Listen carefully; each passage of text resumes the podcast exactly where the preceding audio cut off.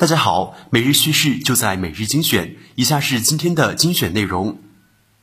微软内部正在开发内部代号为 Latte 的新项目，这个项目将允许应用程序开发人员将他们的安卓应用程序带到 Windows 十，也就是说，未来 Windows 十将会原生运行安卓 App。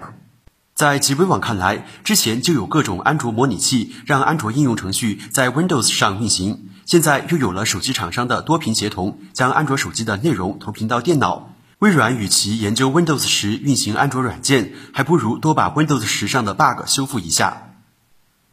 北京市消协近日发布携号转网服务调查报告，七成受访者表示，在办理携号转网的过程中曾遇到过困难和阻碍，有的消费者甚至不得不因此放弃携号转网。办理过携号转网的受访者中，有百分之五十一点七一表示，由于原运营商信号和网速欠佳。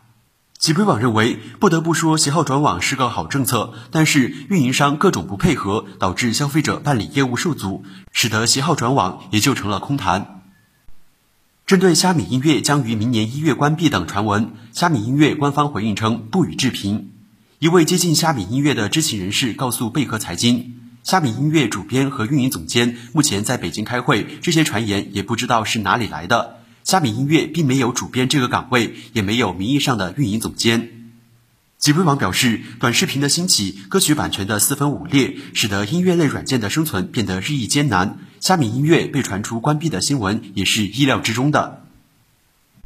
人民日报批评马保国之后，视频网站也开始行动起来了。B 站近日在官微发布公告称，为纠正有些商业机构想利用马保国现象的热度炒作并收割流量进行牟利，自即日起将严格限制、审核、管理马保国相关视频内容。在极微网看来，像马保国这种招摇撞骗之流就应该被抵制，建议其他音视频网站也跟进限制马保国相关内容。近日，无锡黎庄实验小学四年级的潘俊松同学发明了一款新型书包。收到了国家知识产权局寄来的新型专利证书。潘同学表示，因为老师经常要求他们拿文件袋，上面要贴好标签，并装相应的书本。他发现市面上没有理想的书包类型，就决定自己设计。在爸爸的支持下，最终成功。极微网认为，小学生发明新型书包获国家专利，比小学生研究基因获奖靠谱多了，没必要对其进行冷嘲热讽。